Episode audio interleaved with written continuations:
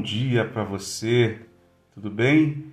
Meu nome é Luiz Fernando e esse é mais um dos nossos episódios do nosso podcast Poema de Domingo.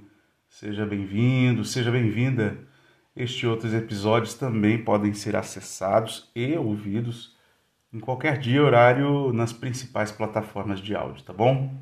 John Lennon foi músico, cantor, compositor e ativista britânico, conhecido principalmente por ser um dos membros fundadores da lendária banda de rock The Beatles. John Winston Lennon nasceu em 9 de outubro de 1940 em Liverpool, na Inglaterra.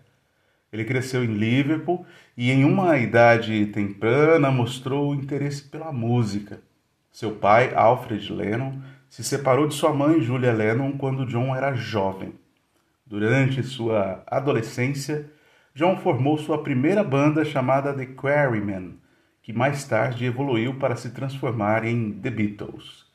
Em 1957, Lennon conheceu Paul McCartney em uma feira local e o convidou para se juntar aos The Quarrymen. Mais tarde, George Harrison se uniu ao grupo e em 1960 a banda adotou o nome The Beatles. Com o tempo, os Beatles se transformaram em uma das bandas mais influentes e exitosas da história da música.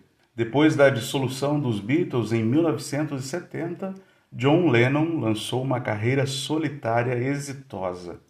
Alguns de seus álbuns mais notáveis incluem Imagining, em 1971, e Double Fantasy, em 1980. John Lennon também se tornou ativista pela paz e se envolveu em numerosos protestos e atividades pacifistas.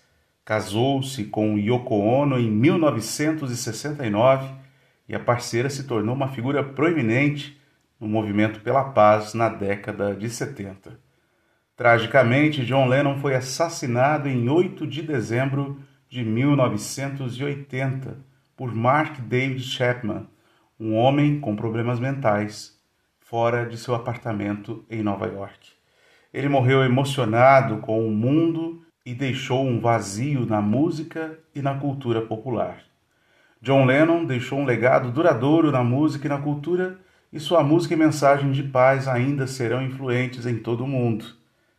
Sua canção Imagine se transformou em um inferno de paz e é uma das composições mais icônicas da história da música.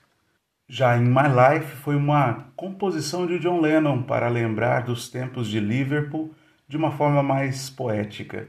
Começou a ser esboçada como uma autobiografia ainda em 64, falando sobre a infância e a juventude em Liverpool. No entanto, Lennon largou a letra de lado e só voltou a trabalhar nela em 65.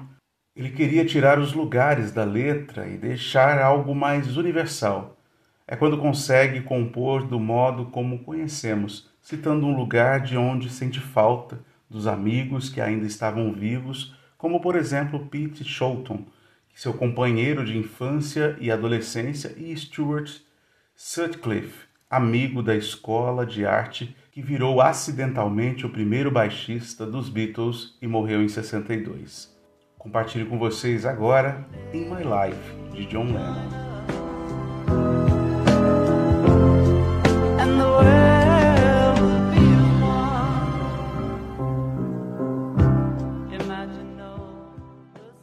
Há lugares de que vou lembrar por toda a minha vida.